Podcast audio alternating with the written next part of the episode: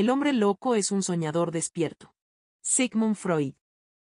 Hola, soy Fran Bárbara, soy economista. Y yo soy Pablo Chalita, yo soy psiquiatra y terapeuta MDR. Bienvenido, esto es In Session.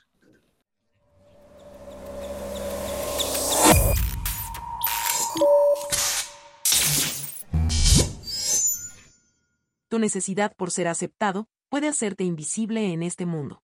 No permitas que nada se interponga en medio de tu luz. Jim Carrey. La descripción de de Jim Carrey de la depresión, ¿la has leído? ¿O la has visto? Está súper interesante. vi un TikTok donde habla de eso, pero a ver, dime, a ver si es. Que dice que, que la gente cree que cuando estás deprimido estás triste.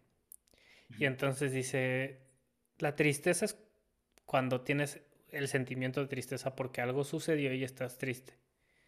¿No? Y dices, estoy triste porque pues pasó esto que no quería que pasara o me sucedió esto y estoy triste. Pero la depresión es cuando tu propio cuerpo dice a la mierda con esta persona que eres y que has creado. Ah, sí. Sí, sí, lo he visto. Y dije, wow, está cañón este cuate, porque sí, ¿no? O sea, cuando intentas explicarle a alguien que tienes depresión, no, ellos piensan que estás triste. ¿No? O que estás muy triste. O que llevas mucho tiempo triste. Y no, son dos cosas diferentes. ¿No? Y es esa parte donde tienes que trabajar, tienes que hacer el trabajo. ¿No? Sí. Sí, claro. Eh, sí, sí la había visto. Y todavía está más brutal, porque ¿cuál sería el trabajo? A ver si.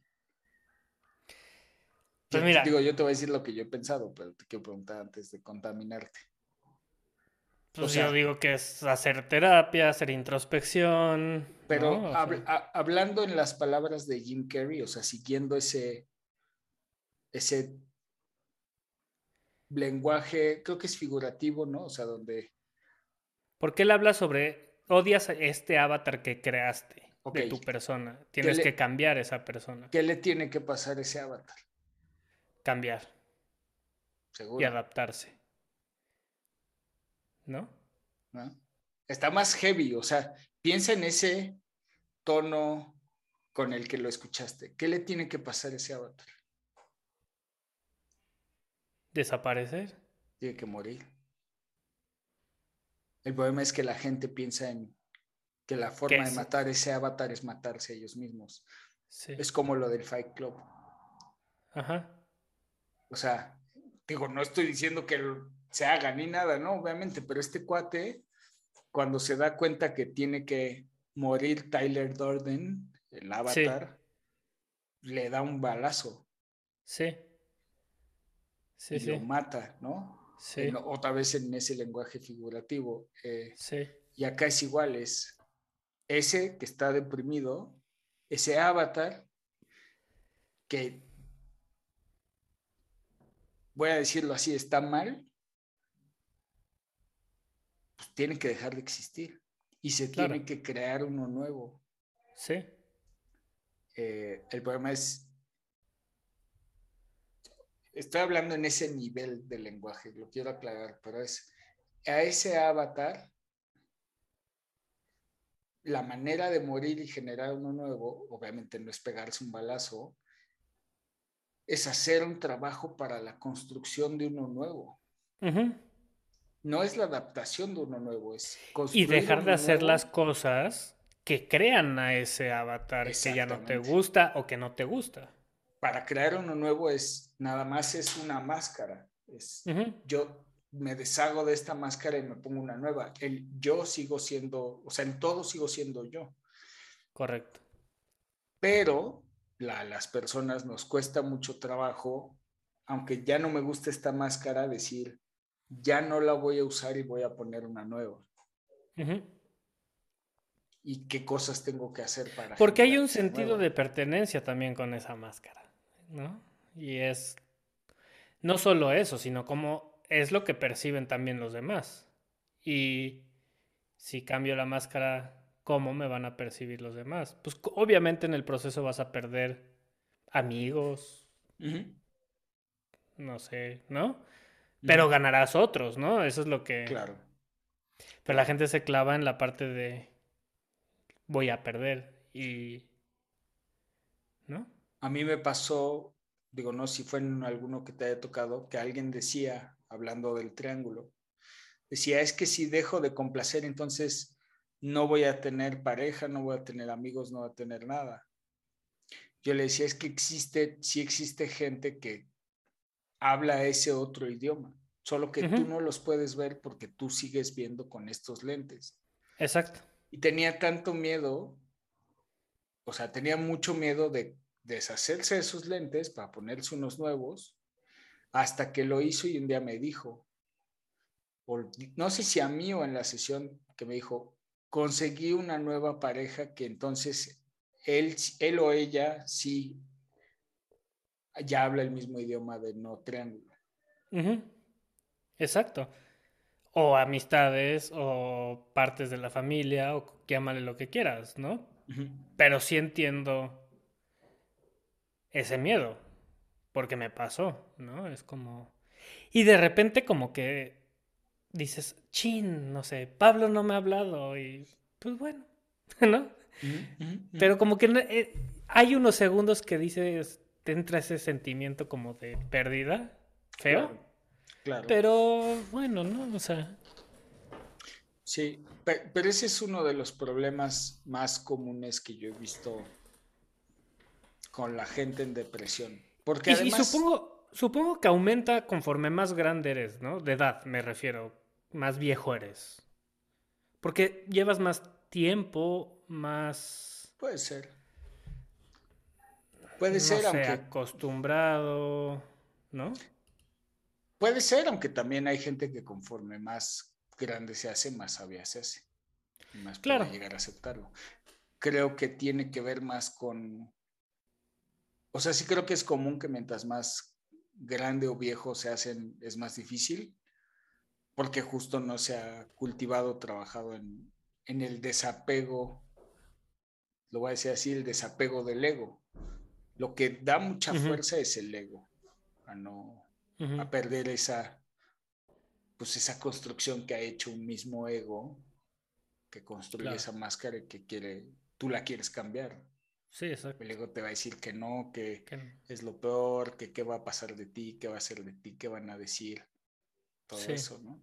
Sí, exacto. Pero es la parte, te decía, es la parte más difícil que yo he visto o encontrado con los pacientes o de solo de medicamento o de o bueno, de la combinación, ¿no? Eh, híjole, es que ahorita sí, te lo juro que lo estamos hablando y me pasó la imagen así de muchas personas, que además estás imposibilitado de verdaderamente decirle, o sea, así como tal, pues cambia tu vida. O que le dices, todo va a estar bien, tú qué sabes. Exacto, entonces, pero que sí puedes ver que en la narrativa constante pues el problema, o sea, el problema depresivo a nivel biológico que sí existe, que ya está tratado, se cuenta, está mejorado parcialmente y tal, que le dices, ok, ¿y ahora qué vas a cambiar de tu vida? ¿Qué te trajo aquí?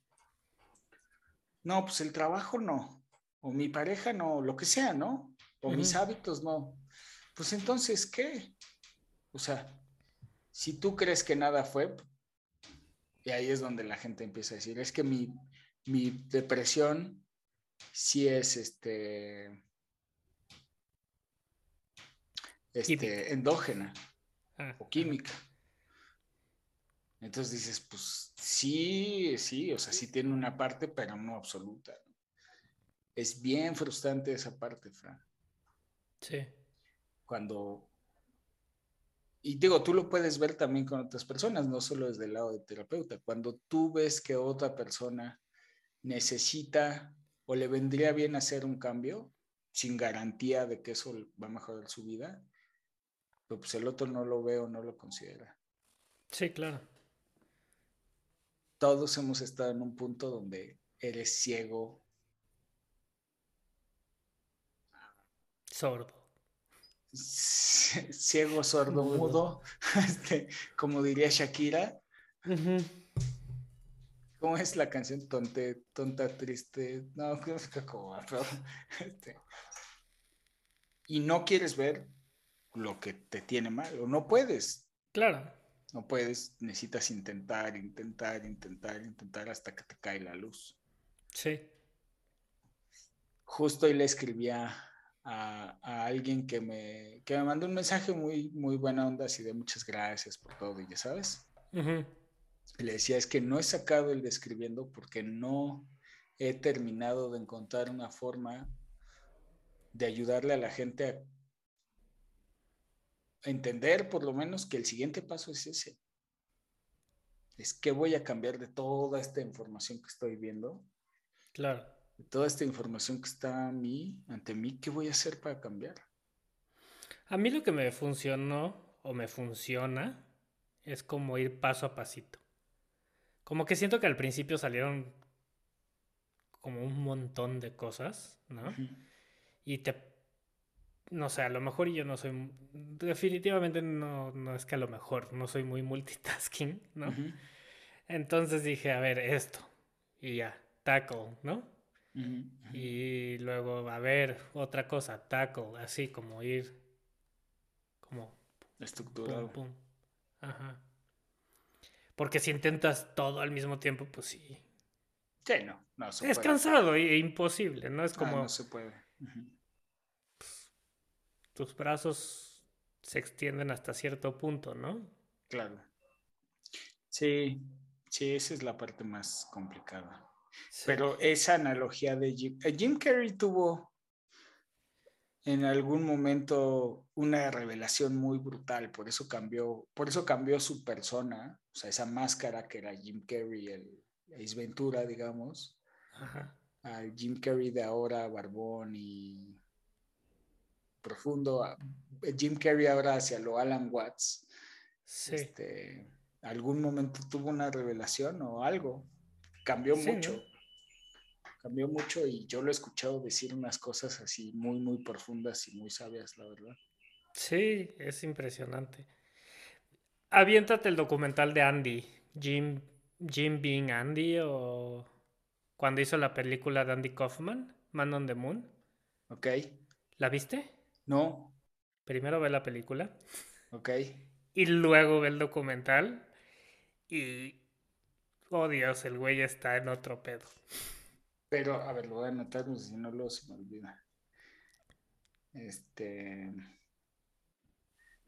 Cuando te llega la. Cuando empiezas a darte cuenta que te estás haciendo más viejo porque no puedes encontrar iconos y cosas, esa es fea. Esa es fea. A ver, ¿cómo se llama la película? Eh, Man on the Moon.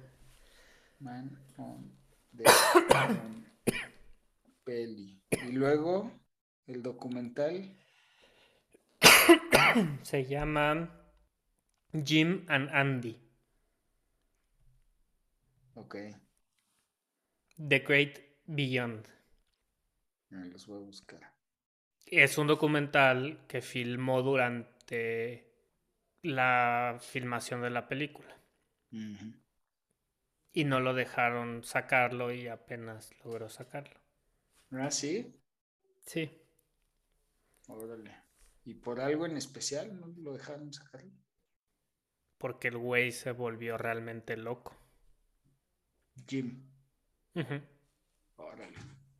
O sea, es, yo no sabía que era actor metódico el güey. No, no lo dejaron sacarlo por que al final el güey realmente tuvo problemas para desprenderse de los personajes. Y al final se perdió ahí. En ese personaje. Sí, se perdió.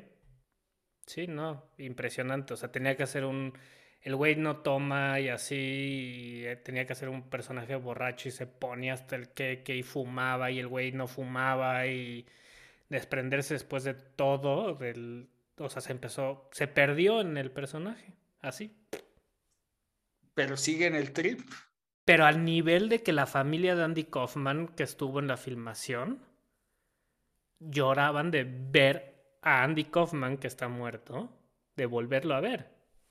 Órale. No, no, dice que se tardó como dos años en salir del trip. Órale. Lo voy a ver. Pero primero ve la película. porque la película es muy buena, porque es la historia de Andy Kaufman y es muy, muy buena su vida, la historia de su vida. Él era comediante de Saturday Night Live, de la era de oro, ¿no? Y luego él, pues es su héroe Andy Kaufman y hace la película de Andy Kaufman. Y en este proceso cuenta parte de su vida, ¿no? O sea, de tanto de su vida, de cómo llega ahí, cómo llega a hacer este proyecto y, y cómo se vuelve Andy, ¿no? Y él dice es que yo no era yo, eh, yo era Andy.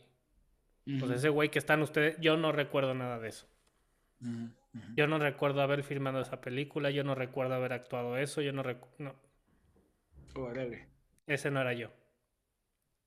No, no, está súper interesante. Y entonces ya es el, el, el Jim de hoy narrando toda la parte de la filmación y su historia y su vida y así. Sí, ese es un estado de ego que está ahí disociado. O sea, vive dentro de él, pero está disociado. Sí. Comprendí como un pensamiento solo es una ilusión. Y como pensamiento es responsable, sino de todos, de la mayoría de los sufrimientos que experimentamos. Jim Carrey. Bueno, pues se terminó el tiempo de nuestra sesión y tenemos que terminar por ahora. Espero que hayas disfrutado tanto como nosotros este capítulo. Gracias por escucharnos y nos vemos en la siguiente sesión de InSession.